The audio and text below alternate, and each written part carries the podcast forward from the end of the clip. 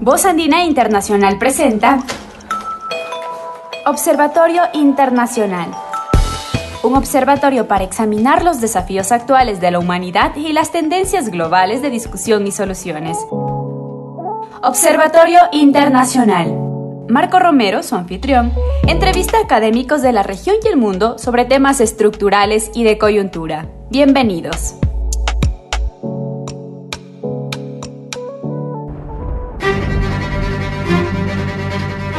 Buenas tardes, estimados amigos del programa Observatorio Internacional. Es un gusto volver a dialogar con ustedes. Eh, en esta ocasión vamos a abordar un tema de vanguardia y muy, muy eh, presente en la coyuntura actual, no solo en el Ecuador, sino en todos los países latinoamericanos y en el mundo, me atrevería a decir. Eh, es el tema de las redes transnacionales del delito y sus efectos, sus eh, características, sus evoluciones, etc. Para ello vamos a contar con una presencia que agradecemos de un colega, eh, un académico también, eh, ex alumno de la universidad, don Alexander Madrigal, ex alumno de nuestro programa de maestría en Relaciones Internacionales y que actualmente está avanzando en su trabajo de doctoral para ah, la Universidad Pedagógica de Colombia. Primero, eh, démosle la bienvenida antes de entrar propiamente en materia. Bienvenido, Alexander. Gracias, profesor Marco. Un gusto estar acá en este espacio importante adelantar estas, estas reflexiones que, que, a veces se creen que son de, de ciertos especialistas, ¿no? Hay una tendencia en, en, este campo de estudios de, de, seguridad y defensa a considerar que, que es un asunto de, militares, que es un asunto que, que maneja ciertas esferas muy, muy, muy limitadas, ciertas élites eh, que hacen parte de estos, de estos organismos o del sector seguridad, del sector defensa, pero, pero realmente es, es, un área de estudio muy importante de los estudios sociales, de la ciencia política, las relaciones internacionales. Así que saludo la, la invitación y, y, y, muy importante empezar a, a, dialogar sobre, sobre estos temas de esa mirada civil y, académica con el rigor que, que tiene nuestra universidad. Muchas gracias. No, me parece muy adecuadas sus palabras iniciales, porque efectivamente comenzaría entonces por allí. O sea, uno de los problemas eh, estoy revisando unos capítulos para, de un libro que se va a editar próximamente eh, sobre relaciones civiles militares en América Latina, visto con una perspectiva histórica de largo plazo. Y ese ha sido un problema serio en la región. Mm, algunos dicen que por la herencia del caudillismo militar eh, en el proceso de independencia mismo, desde allí se consolidó una relación problemática que con cambios evidentemente adecuándose a las diferentes fases históricas eh, prevalece hasta hoy día. ¿Cómo ve usted eso, esa relación civiles militares en el caso colombiano? Bueno, eh, generalmente se, se o hay, hay, la creencia de que el caso colombiano es, es un caso diferente, ¿no? Como frente a, a los demás países andinos o a la región de Colombia se, hay muchos mitos, diría yo, eh, en cuanto a la democracia más, más sólida de, de, América, en cuanto a que no tuvimos una dictadura a diferencia de los demás países, eh, en fin. Y también de eso implica también pensar las relaciones cívico-militares de, de, otra manera, implicaría que el relacionamiento ha sido, ha sido diferente. Sin embargo, mmm, yo creo que Colombia no, no, no es eh, la excepción de una tendencia general de, de unas relaciones eh, cívico-militares caracterizadas por, por un manejo eh, del sector muy independiente. ¿sí? como con mucha autonomía. Y eso obviamente viene, viene de anclajes de, de la historia y la formación del, de los estados-nación en la región. Claramente la presencia de militares como, como estos prohombres que fueron nuestros padres de la independencia y después los primeros gobiernos eh, digamos de, de, la república fueron fueron militares uh -huh. y Colombia en ese sentido no, no es la excepción uh -huh. ahora eso también tiene que ver con, con los problemas de la construcción de, de la democracia en la región. por supuesto. Es decir, eh, nosotros siempre hemos adolecido de, de democracias incompletas, por, por llamarlo de, de alguna manera. Y esas democracias incompletas suelen ver y creo que eso puede estar pasando y es un riesgo por la situación actual del, del, Ecuador. A veces en el, en el militar se tiende a ver como el, el, el Salvador, es decir, como que el sector, los militares eh, se autoproclaman como con, con ese rol de, de, ser defensores de la democracia y de, y de defender una, una institucionalidad. Pero cuando hablamos de, de, defender cierta institucionalidad, pues finalmente ahí es donde, donde entra eh, un, un, cuestionamiento y es qué institucionalidad cuando esa institucionalidad es débil y ha sido controlada por ciertas élites partidistas. Y ahí es donde los militares han entrado a ser un actor más en, en el juego político en la región. Uh -huh. Ahora, en el caso colombiano, eh, más eh, los militares han mantenido esa, esa autonomía eh, y eso, eso ha, sido, ha sido histórico. Pero, eh, y justamente esa autonomía de cierta manera garantizó mantener un, un gobierno, gobiernos entre comillas civiles y uh -huh. democráticos, ¿no? Uh -huh. Con un régimen que igual como muchos países de la región eh, con estados de excepción, ¿no? Uh -huh. o sea, que obviamente tienen esa posibilidad de, de, saltarse el marco legal. Antes, en los años 70, por ejemplo, en Colombia se le llamó el, el estado de sitio y, y, fueron muchos periodos de gobierno bajo esa figura. ¿sí? De tal modo que, de cierta manera, hay, hay una... una una articulación entre, entre esos gobiernos civiles y, y esas, ese, ese respaldo eh, militar. Eh, digamos que hay una, una fachada democrática y civil, pero detrás hay, hay un poder eh, que no se toca, uh -huh. ¿sí? que no se ha tocado y que lentamente quizás ha entrado en esos procesos de modernización y ahí está, creo que, el centro de, de la discusión sobre las relaciones cívico-militares y es cómo eh, estas, estas fuerzas se, se democratizan, uh -huh. cómo estas fuerzas eh, tienen un control civil. En el marco de un proceso de modernización y de, y de, profesionalización. Que a Colombia hay que sumarle algo adicional y es eh, el conflicto armado interno, sí. un conflicto ah, sostenido.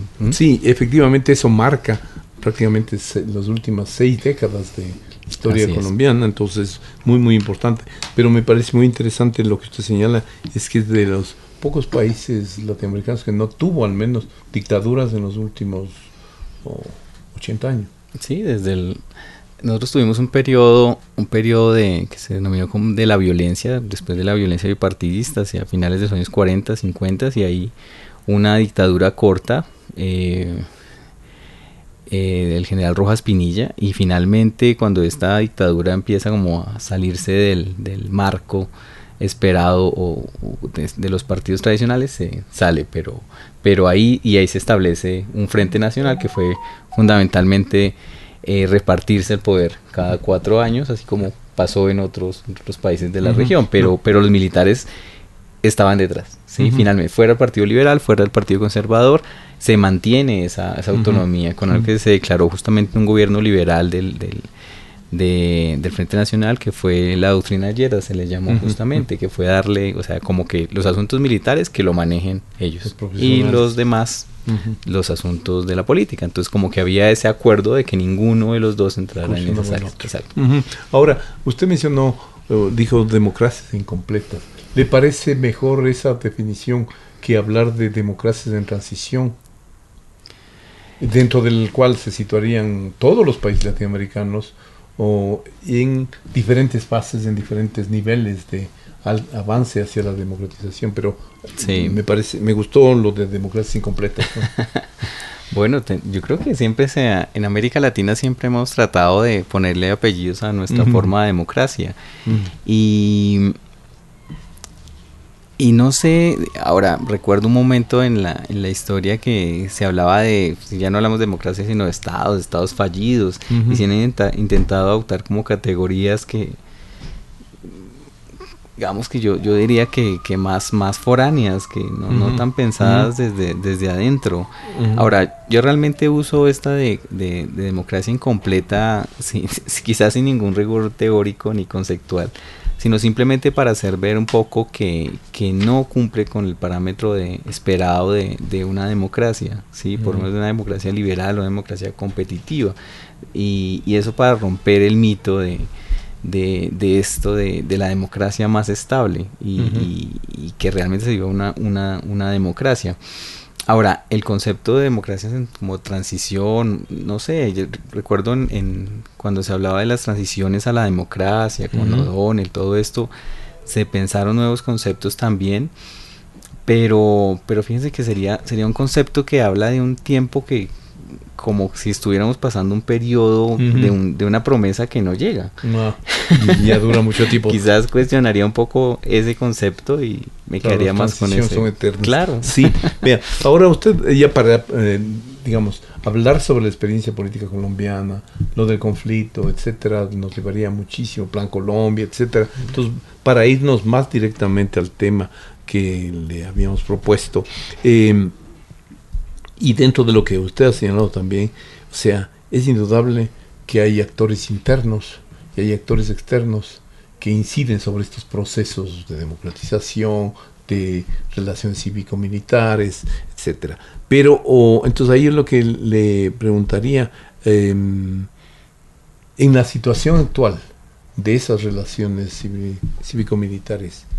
Estamos hoy más hacia avanzando hacia una eh, mejor, mayor nivel de completitud de la uh, democracia colombiana? Mm, bueno, pues eh, yo creo que siguiendo con la idea del conflicto, sin entrar en, en esos antecedentes, siempre se le, se le echó la culpa al, al conflicto interno de la falta de democracia. Uh -huh. Y de cierta manera como que desde una perspectiva sistémica, el mismo sistema político colombiano absorbió a la, a la insurgencia, a las guerrillas, para hacer como un, un, un régimen estable y, y, de cierta manera más cerrado. Uh -huh. Y eso implicó la alianza con el sector, con, el, con, con, con los militares. Ahora, habría que preguntarse entonces... Eh, qué implicaciones tuvo todo el proceso de paz. Uh -huh. ¿sí? El proceso, la firma de, del acuerdo eh, de paz con la, con la guerrilla de las FARC, las Fuerzas Armadas Revolucionarias de Colombia, eh, es un hecho que cambia el panorama, definitivamente. Uh -huh. ¿sí?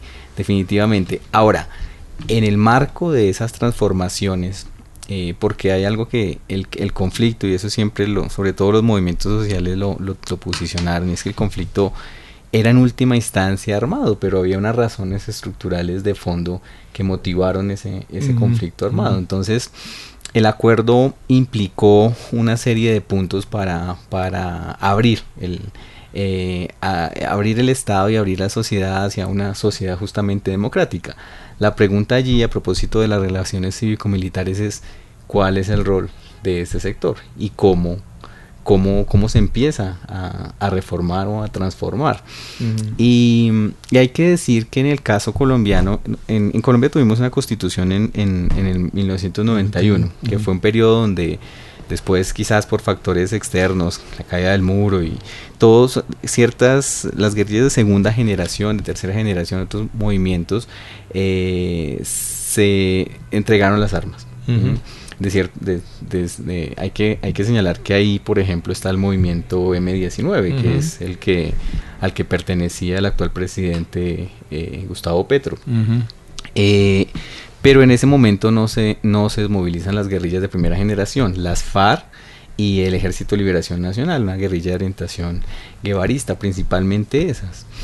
Pero allí la, la constitución fue un, una, un, un acuerdo de paz también. Uh -huh. Y allí se empezó a hablar de también de, bueno, ¿y los militares qué? ¿El sector defensa qué? Y empezaron a ellos mismos a hacer la reforma. De hecho, y habría que hacer la distinción entre policía por un lado y fuerzas militares por otro. En el caso de la policía, por ejemplo, como ha pasado también en muchas de nuestras policías en la región, ha adolecido de, de digamos, de una corrupción estructural también, unos problemas graves de funcionamiento que ha llevado a una serie de crisis recurrentes que ha implicado una serie de reformas institucionales.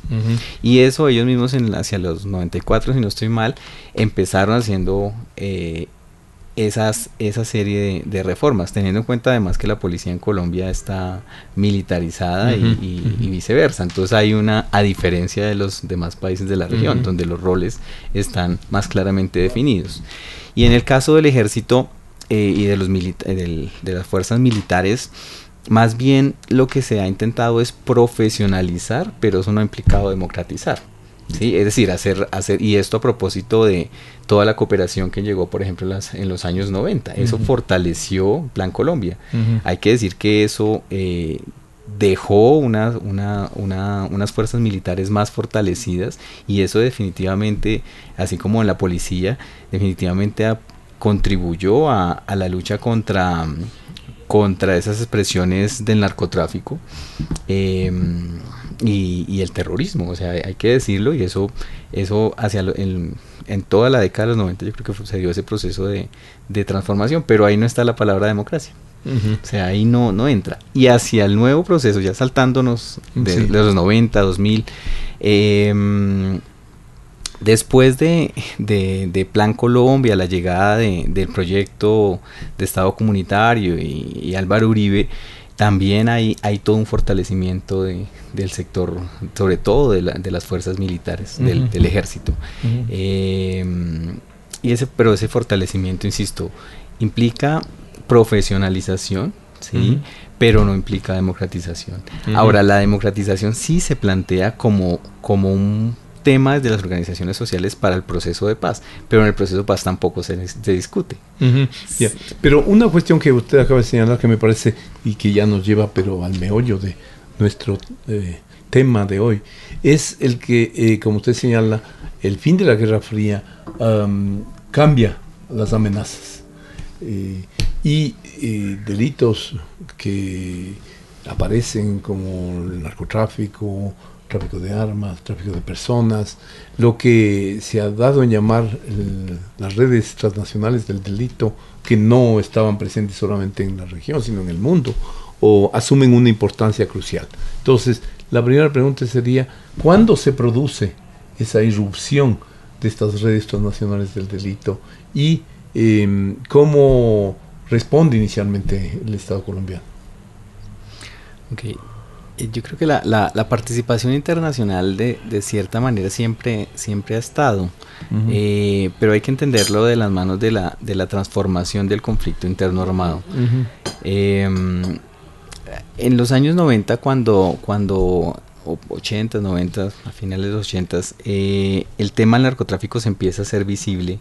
Allí obviamente estamos hablando de un tráfico internacional. Entonces ahí obviamente... siempre fue transnacional. Sí, desde los orígenes. Definitivamente. Entonces, mm, pero sin embargo se, se seguía considerando que, que, el combate y el problema era, era nacional, a pesar de que era un problema compartido en la, en la, en la región andina. Y nunca hemos cambiado ese viejo concepto de la Guerra Fría, de la seguridad nacional. ¿sí?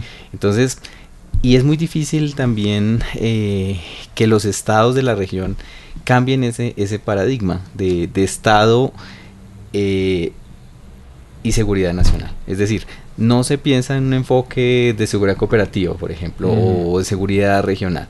Pero es claro que lo que y, y, el, hablando del narcotráfico podríamos ver que los efectos de que lo que pasa en un país lo que lo que genera es un impacto sobre el otro. Es decir yo yo hago un control de la criminalidad en mi país, pero lo que hago es afectar al otro, como, como un control de, de plagas. ¿sí? Lo que hago es afectar al otro, y ahí, ¿por qué? Por, digámoslo, desde ese viejo paradigma de la interdependencia. Hay interdependencia, y, y, si no hay un, mínimo de coordinación, pues definitivamente lo que hago es tirarle el problema al vecino. Eh, entonces, eso en el caso colombiano, ¿cuándo ocurre? ¿O pues cuando se acentúa?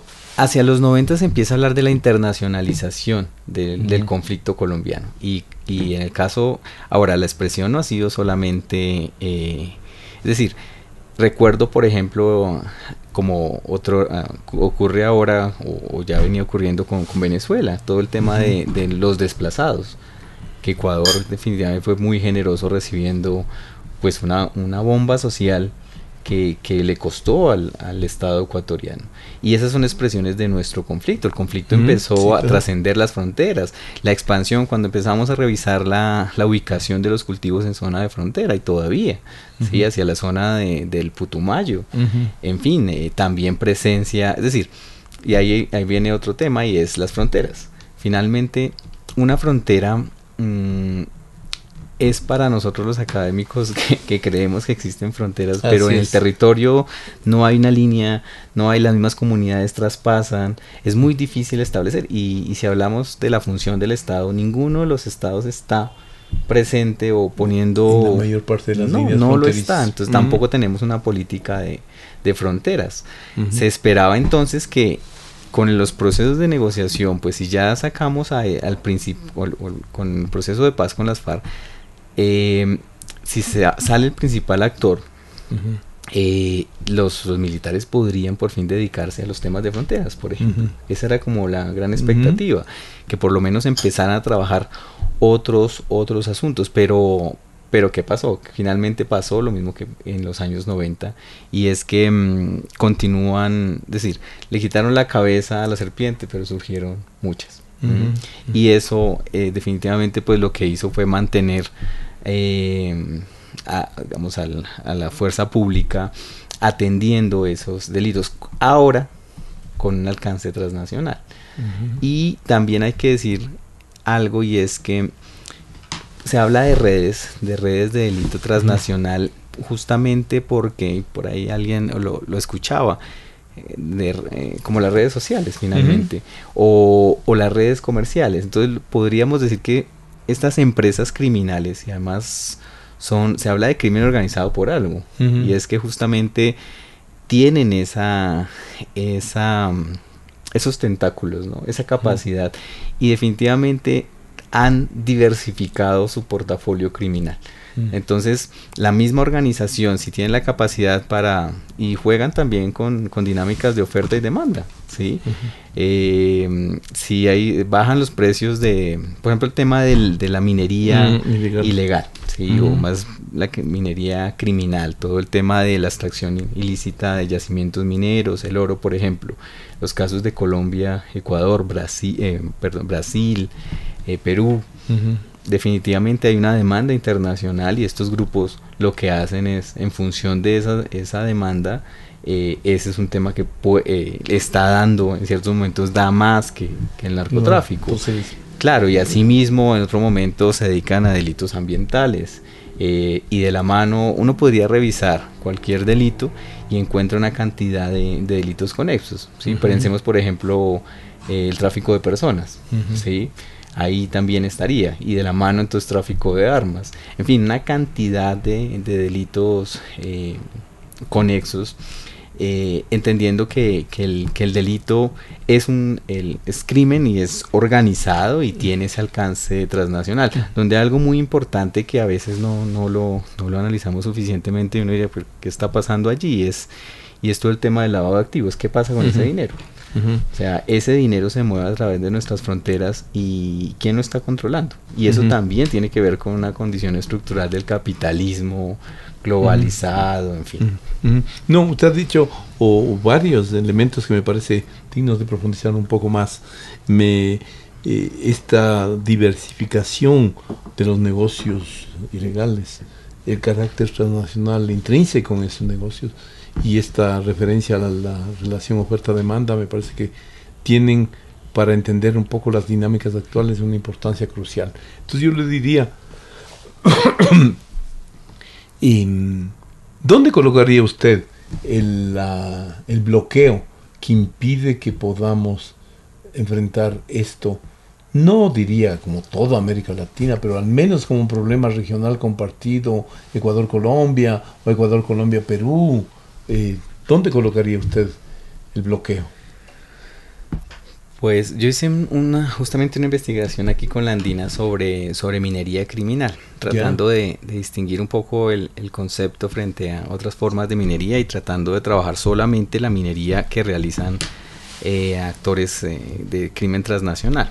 Em, y allí lo que veíamos cuando uno mira el marco de acción, el marco institucional, eh, por ningún lado está lo internacional.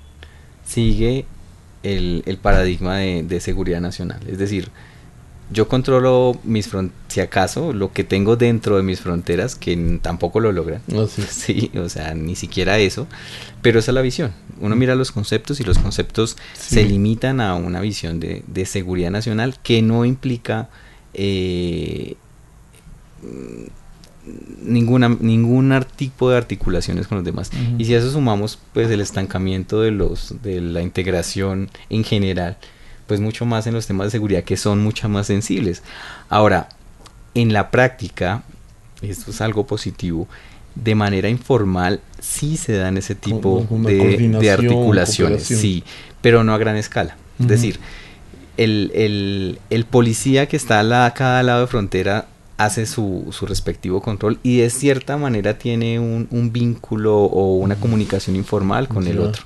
Y hacen relativos intercambios de, de, información. Una que otra vez a propósito de una conferencia, un evento, hacen operaciones conjuntas binacionales, en fin, pero, pero institucionalmente los estados no tienen planes de, de acción conjunta a nivel transnacional. Y es difícil es difícil decir, por ejemplo, yo como Estado X voy a intercambiar y entregar la información a, otro, ahí priman otras visiones, ¿sí? Si yo fuera un militar yo diría ahí, pero estamos hablando de información de inteligencia nacional. Entonces viene la vieja, el viejo paradigma y diría, no podemos entregarle a información de seguridad nacional al vecino. Pero es que si no lo hacen, las redes, las redes sí se intercambian. Y las redes trabajan con, con con actores de, de, distintos países. Ellos no reconocen la nacionalidad, son, son transnacionales finalmente. Entonces ahí hay una, un otro, otro, otro límite. Y ahí creo que es importante el rol de, de las instituciones multilaterales, que de cierta manera pueden aportar a generar ese tipo de, de, acercamientos e intercambios. Sí, a propósito, por ejemplo, del intercambio de experiencias, de, del fortalecimiento técnico de las instituciones y de invitar de cierta manera a charlar y a generar esas, esas articulaciones. Ahora, lo ideal sería que, que en esquemas de integración, como bien se pensó en, en, en la fallida UNASUR, el Consejo Interamericano, se dieran esas plataformas. Pero creo que hay, hay una mediana arquitectura, ciertos acuerdos, acciones binacionales, pero no hay siquiera un espacio regional para discutir los temas. Y si le sumamos a eso otro elemento que es lo ideológico, mm, también, también falla, pero, pero creo que, y a veces, a veces se, se tiende a entender, eh, esto va más allá de, de cualquier postura ideológica o, de, seguridad nacional. Claro, y sería necesario empezar a, a partir de esos mecanismos informales a formalizar y ampliar la escala de esas experiencias, pero sí, sí las hay, sí se están haciendo. Ahora, una cuestión que usted dijo también antes de profundizar un poco más en esto último, es esto de la relación oferta-demanda, porque como sabemos, uh, en relaciones internacionales, en economía, sabemos que eso no está dado de una vez por todas, sino que los principales productores, los principales demandantes van cambiando los mercados. Eso, al parecer, en los últimos 30 años, en el caso de las drogas, y hoy día más en el caso también de los metales, de la minería ilegal, eh, ha mutado mucho. Entonces los principales actores cambian. No, no es el espacio para profundizar en toda la magnitud de esos cambios, pero me parece que en la difusión de eso, luego de que cortan la cabeza a la serpiente, los cárteles se fragmentan, sectores van y se posicionan y generan en México unos eh, poderosos sustitutos, luego esos se despliegan regionalmente en México, en América Central y en América, pero por el lado de la demanda también es que, eh, digamos, o es, antes de entrar a, la pregunta central que me, interesa muchísimo saber un poco o si ha habido alguna respuesta, algún avance en esto de la propuesta del presidente Petro de buscar una ah, conferencia. Sí, una conferencia que internacional que revise esto y que permita liberalizar algunas cosas como la forma más eh, sensata de derrumbar los precios del mercado ilegal y eh, como sucedió con el whisky a comienzos del, siglo XIX, eh, reducir drásticamente. entonces, primero, oferta-demanda. En el caso de Colombia, eso, Colombia que ha tenido tradicionalmente un alineamiento muy estrecho con Estados Unidos y ha sido el principal proveedor de Estados Unidos, em, ¿ha cambiado algo hacia mercados europeos, asiáticos o no? Esta distribución del narcotráfico originado en Colombia. O se lo hace a través, como ahora parece, está ocurriendo a través del caso ecuatoriano, con por supuesto dentro de un esquema de división internacional de trabajo eh, hacia Europa y esos otros nuevos mercados dinámicos, digámoslo así. Sí, pues el tema, obviamente la, la, demanda es, eh, es, cambiante, ¿no? Es dinámica. Y, y, eso implica también, y eso es algo que no, no, no, desde la política no se ha logrado entender, y es y es que esos cambios en la demanda pues implican nuevas rutas, algo tan, tan simple como eso. Generalmente la visión era que, que, que, la demanda era en Estados Unidos, generalmente, Europa. Pero, pero ese desplazamiento se ha dado también hacia un consumo interno, lamentablemente, y regional. Por eso también se habla de la circulación ahora hacia, hacia el sur ¿sí? en nuestra misma región. y también hay que decir, y seguimoslo, sigámoslo viendo como, como una empresa, eh, innova, desde luego. si yo pongo un control acá, pues sale al otro lado. Ellos tienen un control absoluto y saben. Es decir, como, se, como el Estado hace inteligencia, ellos también hacen contrainteligencia. Ya saben dónde, dónde están eh, los puestos de control. Eh, saben por dónde salen más fácil. Y eso ha implicado también que busquen otras rutas. Y esa búsqueda de otras rutas es quizás una de, la, una, una de las explicaciones de la, de la situación en, en Ecuador, por ejemplo. Entonces, em, no, la demanda definitivamente es, es, es, cambiante y, y hay que prestarle un poco más de atención tanto al, al, al consumo en la región y hacia nuevos mercados y nuevas rutas. Y eso implica también cambiar, cambiar la estrategia y, cambiar lo que, lo que se viene haciendo. Pero definitivamente lo Ah, bueno, por otra parte, eh, en Colombia se habló en la política exterior, siempre hablaba, se ha hablado, se ha tratado de posicionar la, la corresponsabilidad. Sí, es decir, los consumidores también tienen una, una responsabilidad allí.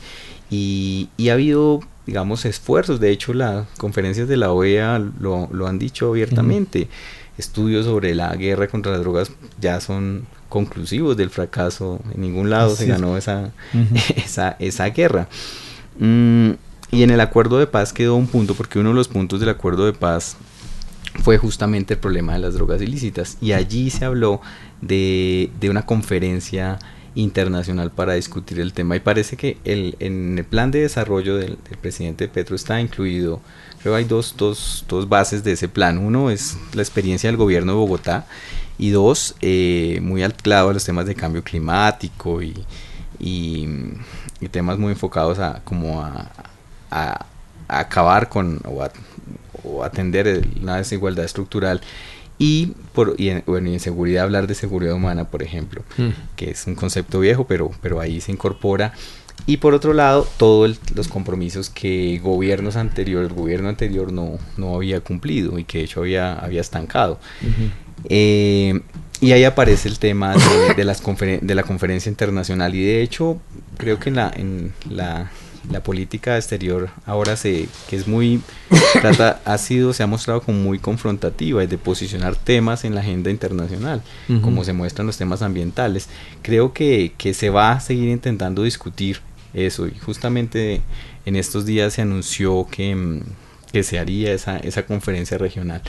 Ahora tampoco eso eso es nuevo así es. sí necesariamente eh, nuestro destino como América está anclado también a, la relación con Estados Unidos. Hay que mirar cómo eh, se hace algo allá, también con los europeos, es decir, dejar de trabajar temas quizás cosméticos y, y, eh, atender estos temas estructurales, pero, pero lo veo difícil y no es un tema de, de una sola conferencia y un solo gobierno, es un tema que tendría que ser sostenido e insisto en que si no hay una postura, una posición común de América, por lo menos para actuar como bloque, eh, pues muy difícilmente una sola golondrina no, no hace verano. Ya, ahora usted ha dicho varias cosas que son bien, bien interesantes. Usted que ha estado trabajando en el tema ah, este de las redes transnacionales del delito desde las instancias de Naciones Unidas en los últimos años, em, sabe que ha habido un incremento sustancial de la, de la producción eh, de la oferta, digamos, en Colombia, que eso provocó una caída de los precios y que efectivamente para una forma de enfrentar de los carteles del delito ha sido o pagar parte de los servicios requeridos para el flujo, para el trasiego de esa droga con droga, lo cual ah, de alguna manera o indirectamente ha incrementado sustancialmente la circulación en nuestros países, en toda América del Sur, de, eh, de esa droga y eso ha propiciado un incremento del, consumo o en, nuestros países. Entonces, em, el tema de la legalización de las drogas como una forma de, derrotar eso tampoco ha, prosperado ni se le ve como una eh, solución al menos parcial del tema.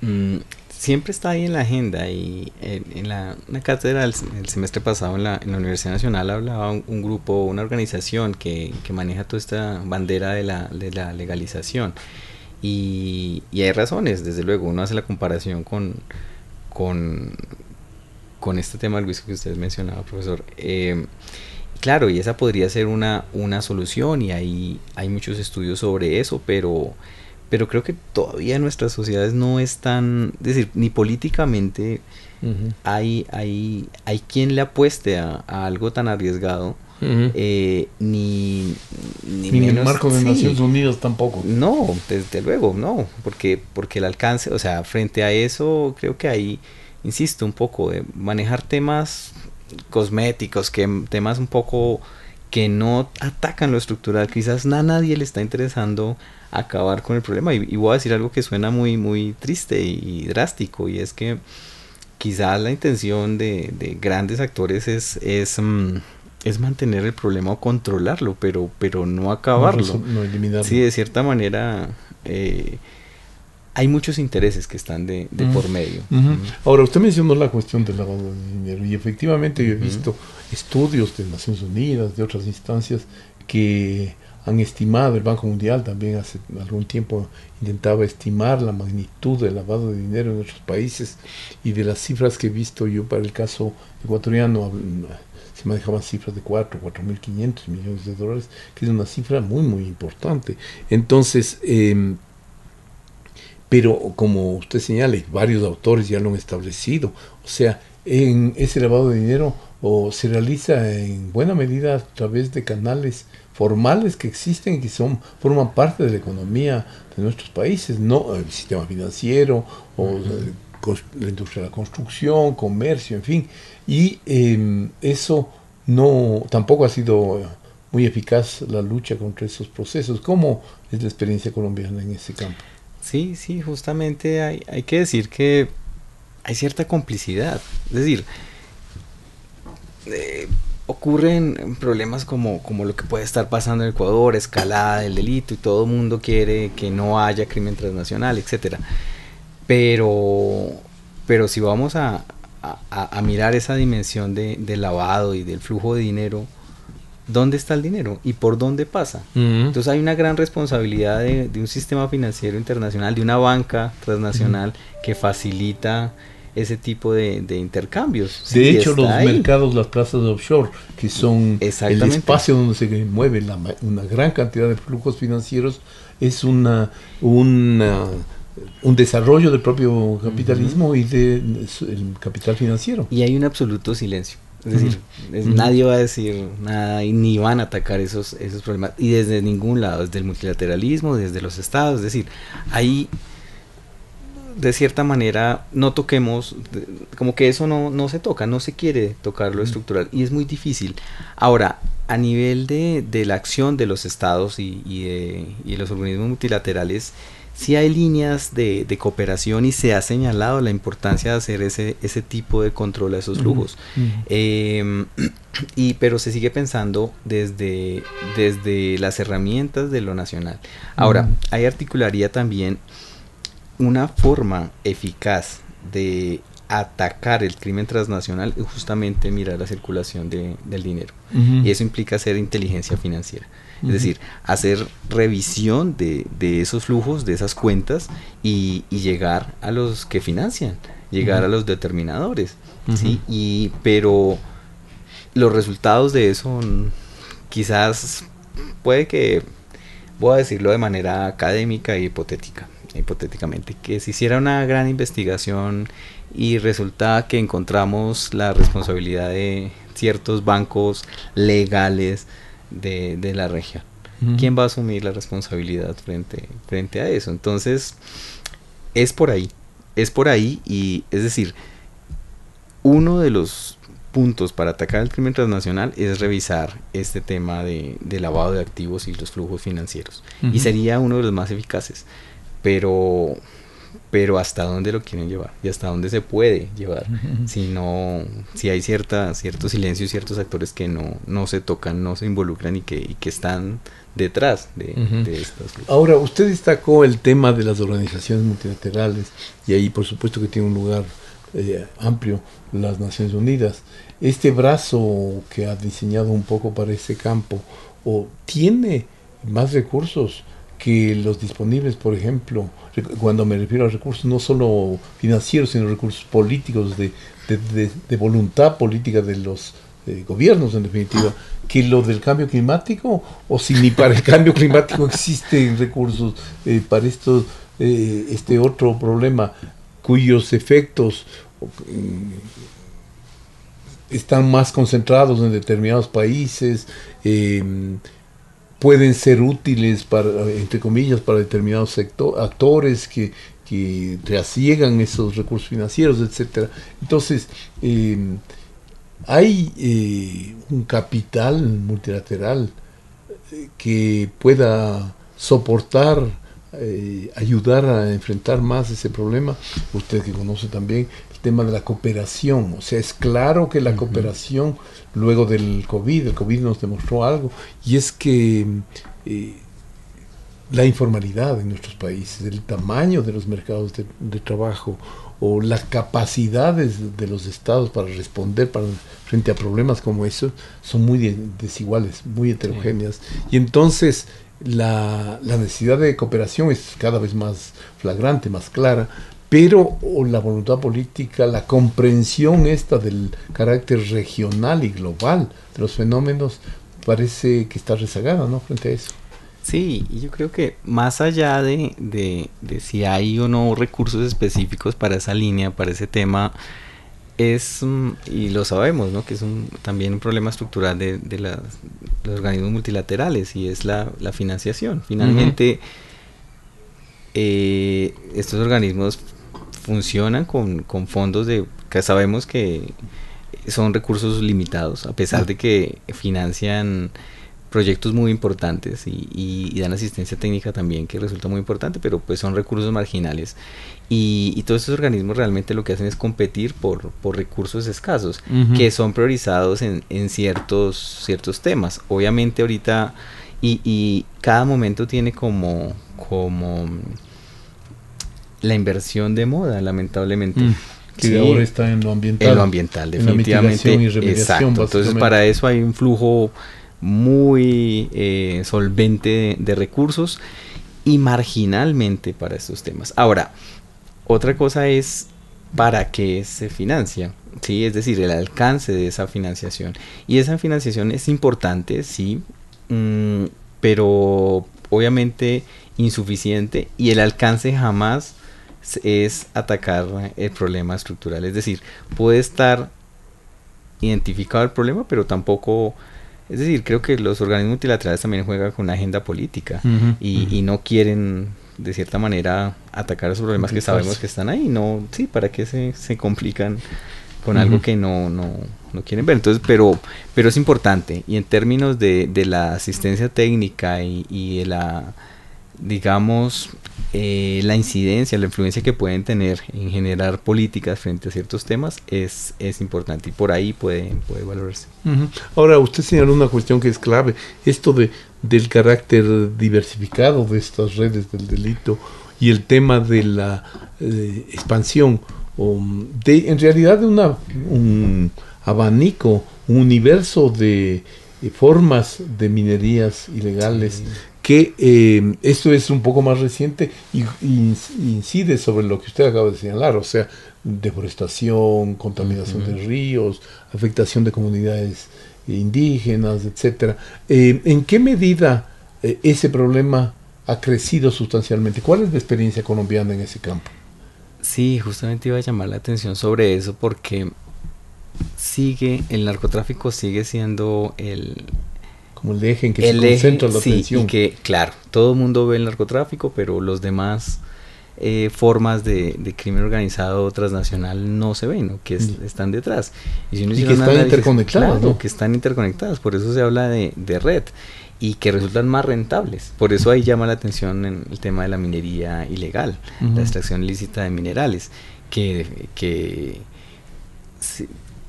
pensando como empresa, o sea, es más fácil andar con oro o traficar oro que, que hacer que andar con, cocaína definitivamente.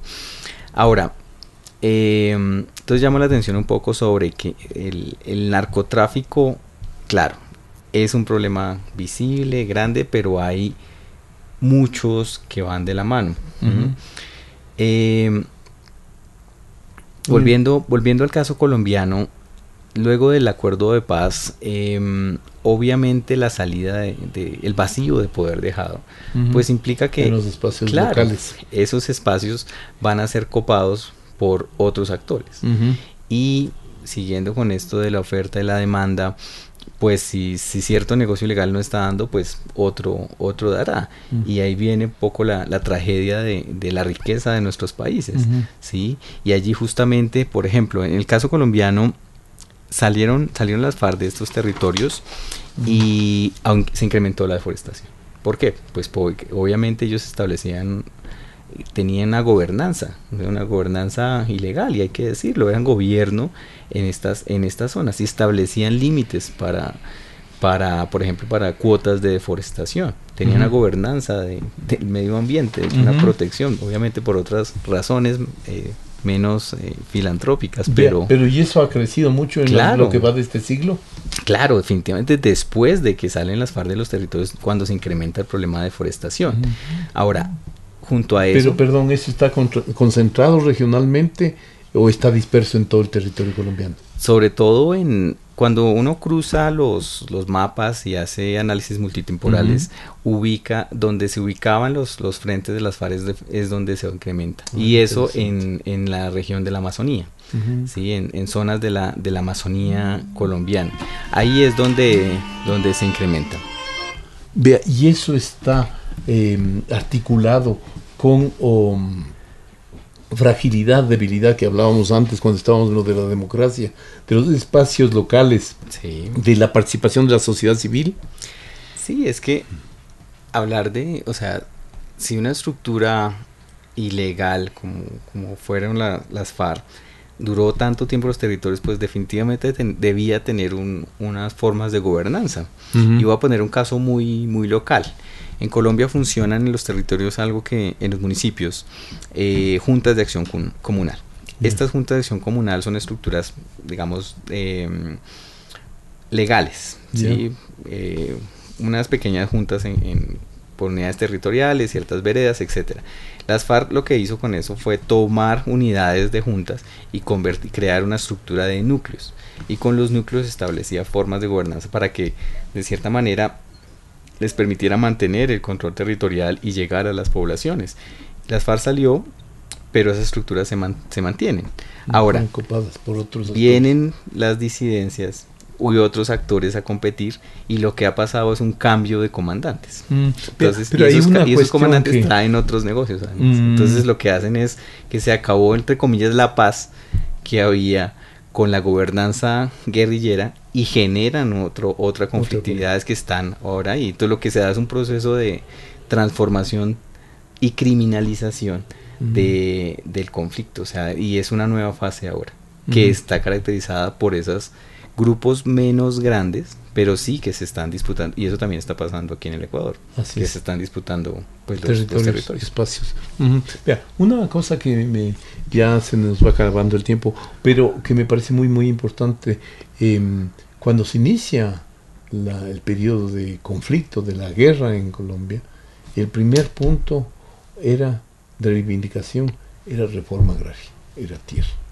Cuando se firme el acuerdo de paz, el más reciente, el que está en implementación, ese sigue siendo el primer punto y sigue siendo un punto central. O sea, los Estados Unidos, cuando la Alianza para el Progreso impulsan la reforma agraria en América Latina como una forma no de, digamos, de redistribuir de alguna manera el ingreso, pero básicamente de ampliar el mercado. O sea, incorporar a, esos, a esos sectores. Pero eso es resistido por élites de retenientes de muchos de nuestros países y eh, mitigan, reducen, a veces anulan ese proceso. Y Colombia es uno de los países de la región en el cual eso ha sido paradigmático.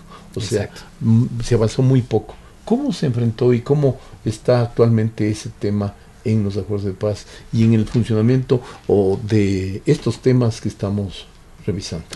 Sí, el, acuerdo de paz siempre, eh, yo tuve la oportunidad de participar en, todos los esquemas de, para la construcción del acuerdo, desde la academia, desde la Universidad Nacional, y allí lo que siempre se dijo es que el acuerdo es, es integral, es decir, el punto, aquí nos hemos centrado en los temas de seguridad, en los temas de drogas, en fin, pero claro, no podemos hablar del problema de drogas sin conectarlo con el problema de la tierra, de la reforma rural integral, claro, y todo lo que se deriva. ¿sí? Entonces el de, tema de participación política, en fin, todos estos temas en consonancia pues son parte de la, del reto de construir paz.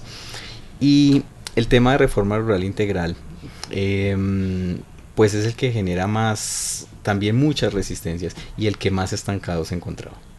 Sí, definitivamente. ¿Por qué? Porque justamente toca con esos poderes em, territoriales, con esos grandes terratenientes. Y de cierta manera, ahorita se ha venido impulsando y se, se ha hecho una promesa un poco de, de des, desestancar el, el tema de la entrega de campesinos y, y, y, por ahí puede ser una forma, es decir, no podemos pensar la seguridad solamente como con control del delito, sino también generación de desarrollo, estrategias frente al narcotráfico, en fin, que todo vaya articulado. Este tema estaba, era de los más, de los más estancados.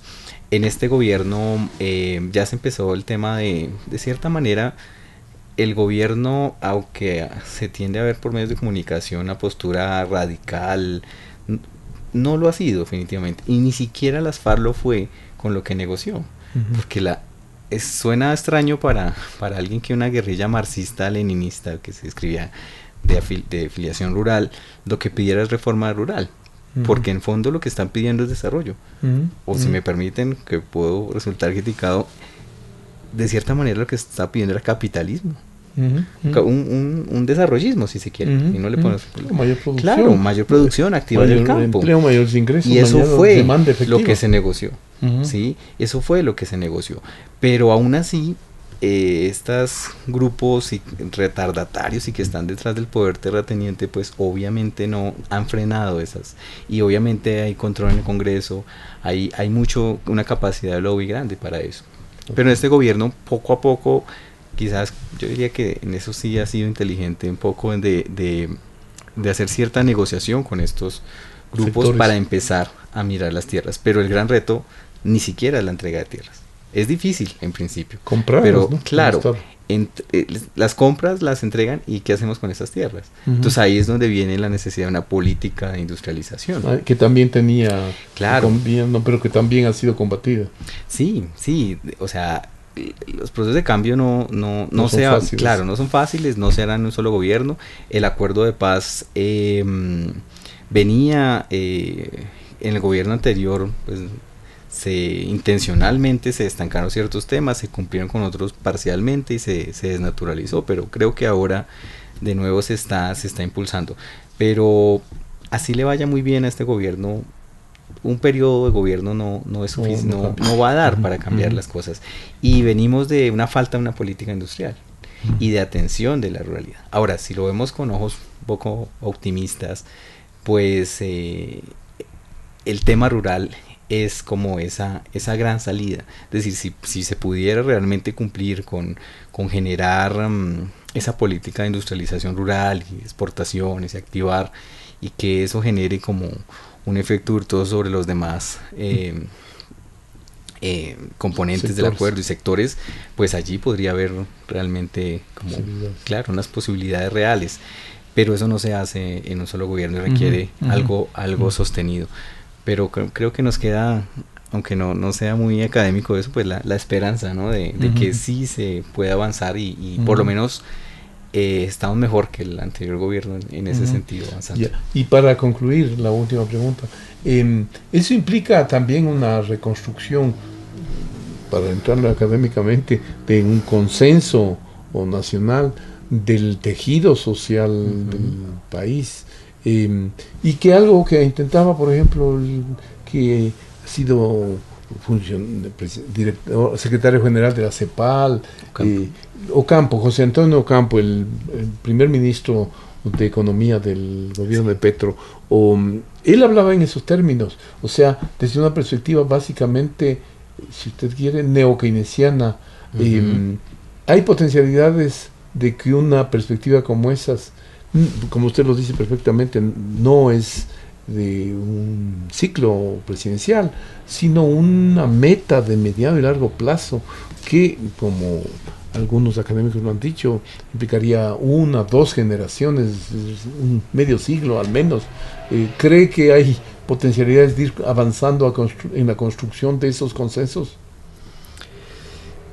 Pues eso nos lleva como a otro problema más, más que económico político y, a propósito de, nuestra región y es uh, y suena muy un tema viejo ya es, el proyecto de nación así es el proyecto o sea finalmente todavía y, es un, mal que, que, vemos en desde Argentina y aquí mismo Ecuador esa esa polarización no finalmente no tenemos una una visión de, proyecto de nación. Em, lamentablemente jugamos a, al péndulo, ¿no? A cambios de políticas, nada, nada pensado a largo plazo, o sea, claro, pues ni siquiera al mundo, ¿no? Que lo, el largo plazo es 2030, o sea, no hay, no hay una visión de, de, largo plazo.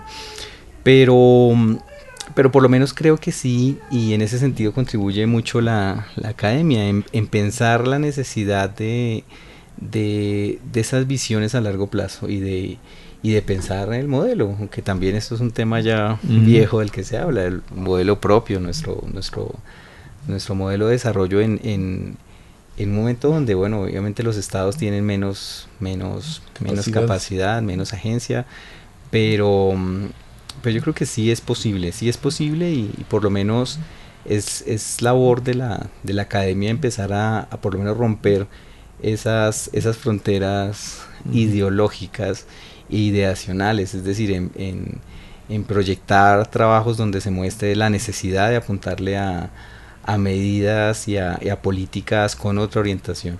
Em, y ya lo demás eh, será el, el, juego y la disputa política y, y, en el momento, en esas ventanas de oportunidad que se den, yo creo que se pueden eh, dar avances.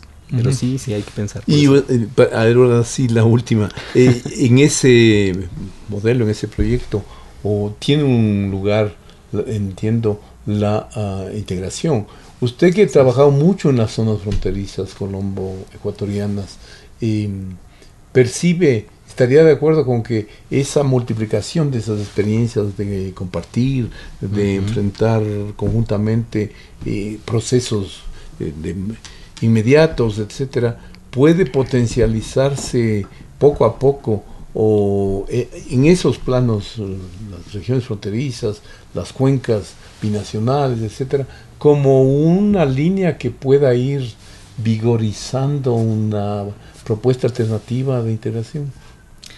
Sí, sí, y quizás si vemos todo desde, desde el plano internacional o, nacional y de relaciones bilaterales o multilaterales, el, el resultado es que, que no se apunta a lo estructural, que son insuficientes las medidas, que son escasas, que son difíciles, pero si le damos la vuelta al problema eh, y posicionamos lo local eh, y las experiencias un poco, vamos que jugando un poco con la, con la teoría, eh, desde la perspectiva más constructivista, de relacionamiento social, eh, hay cosas muy, muy positivas. Es decir, hay comunidades en zonas de frontera que, insisto, para las cuales no existe, saben que existe la frontera, pero un niño no, no reconoce que es, es, de este país, es de este país y, se vienen haciendo cosas muy, muy, muy buenas desde las organizaciones sociales.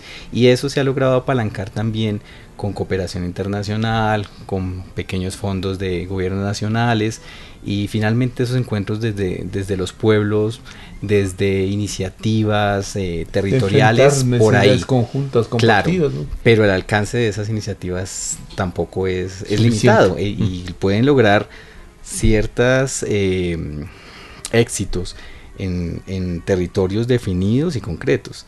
¿Cómo hacemos? Esa es la pregunta de, cierre que, hay abierta. Eh, ¿Cómo hacemos para escalar este tipo de experiencias desde una visión de integración? Y eso lo bonito también de esto es que lo podemos encontrar en, todos nuestros países. Es decir, mm, podemos ver el, bosque y verlo eh, terrible, pero si entramos vamos a identificar que hay, hay, hay muchas cosas que se están haciendo desde los territorios y desde allí por ahí puede estar la, la respuesta y la salida. Muy bien, muchísimas gracias, estimado Alexander, muchas gracias, estimados oyentes. Hasta la próxima oportunidad.